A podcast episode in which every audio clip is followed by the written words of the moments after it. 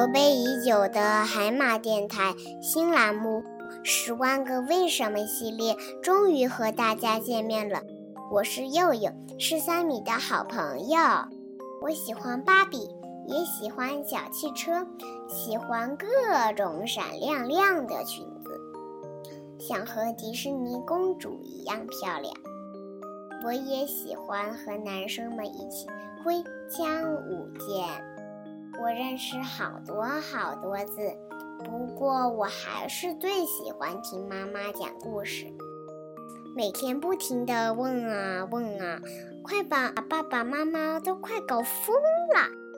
有一次还把 Siri 搞疯了，他回了一句：“为什么有十万个为什么？这到底是为什么呀？”妈妈说：“我是十万个为什么小孩。”你们是不是也一样有各种问题，把你们的爸爸妈妈都搞疯了呢？从今天开始，在海马电台《十万个为什么》系列中，我每一期都会跟大家分享一个有趣有用的问题。有些小知识可能是爸爸妈妈都不知道的哦。今天的问题是什么呢？就是困扰我很久、让我很难受的晕车。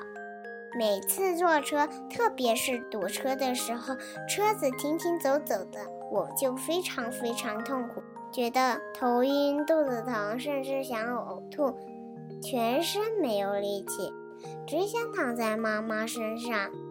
小朋友们，你们是不是也遇到过这样的情况呢？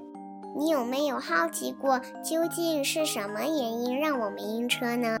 晕车是一个很正常的生理现象。平时，在我们的耳朵里面有一个小小的器官，它会和眼睛、肌肉一起配合工作，让我们的身体保持平衡，不会摔倒。平时看不见却发挥着很大作用的神秘器官，叫做前庭器官。当我们坐在车上，汽车开动时，身体其实是相对静止的，眼睛和肌肉会向大脑发送信号：“我们在静止，我们在静止。”可是，耳朵里的前庭器官却非常灵敏。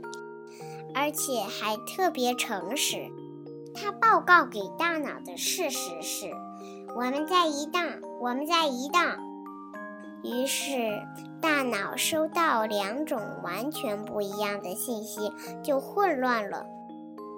这种混乱的感觉跟原始人类中毒的感觉是一样的。当人中毒的时候，会觉得头晕、四肢无力，大脑还会下指令让我们呕吐，把有毒的东西吐出来，这样才能保护自己。晕车的时候也会头晕、呕吐，全身软绵绵。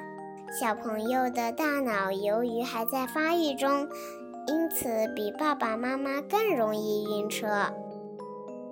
那么，如果晕车了，应该怎么办呢？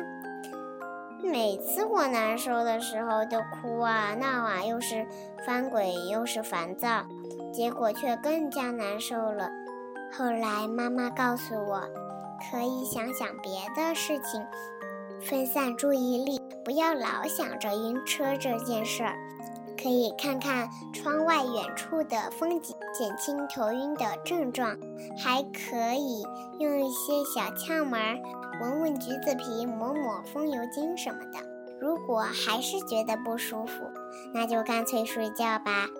睡着了就什么也不知道了。好啦，今天的节目就到这里啦。